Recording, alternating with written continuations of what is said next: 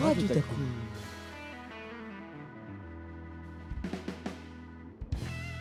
Bonjour à toutes et à tous, vous écoutez Radio Takoum. Radio Taku. Tout de suite, nous passons à la chronique de Clara. Bonjour Clara. Bonjour à toutes et à tous. Maintenant, passons au sport.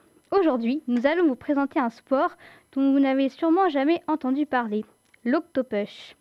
Pour en savoir plus, direction la piscine. Cette discipline, autrement appelée le hockey subaquatique ou encore le hockey sous-marin, est née en Angleterre au cours des années 50 grâce à Alan Blake et est apparue pour la première fois en France en 1968. Comme ses autres noms l'indiquent, ce sport ressemble fortement au hockey, bien qu'il soit pratiqué en apnée au fond d'une piscine. Comment jouer à l'octopush?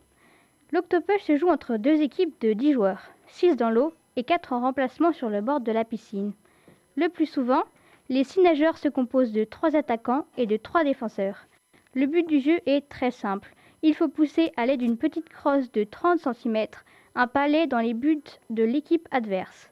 Une partie se déroule en deux manches de 15 minutes à environ 2 mètres de profondeur.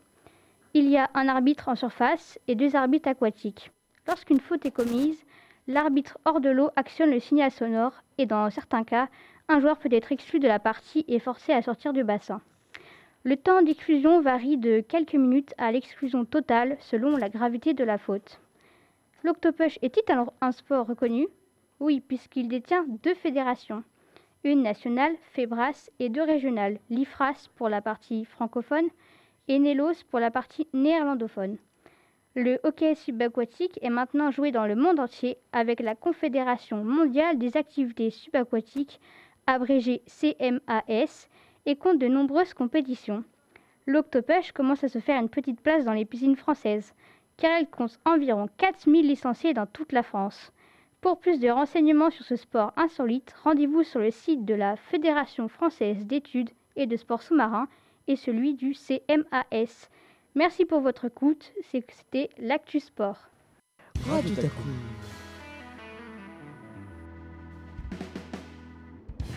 Bonjour à toutes et à tous, vous écoutez Radio Takoum et c'est Lola à l'antenne pour la chronique développement durable.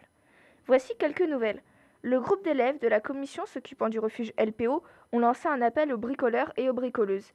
Le refuge a besoin de nichoirs pour chauves-souris, pour oiseaux, de cabanes pour les hérissons et d'abreuvoirs pour oiseaux. Vous pouvez retrouver tous les plans pour vous aider lors de vos constructions dans le mail école direct envoyé par les élèves responsables.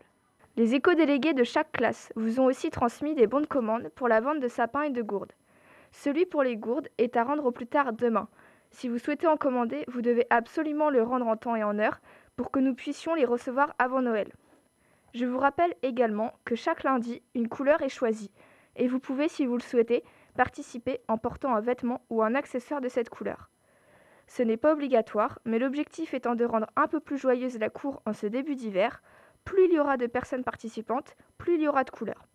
Lundi prochain, la couleur sera le violet. Voici pour les nouvelles au niveau du lycée.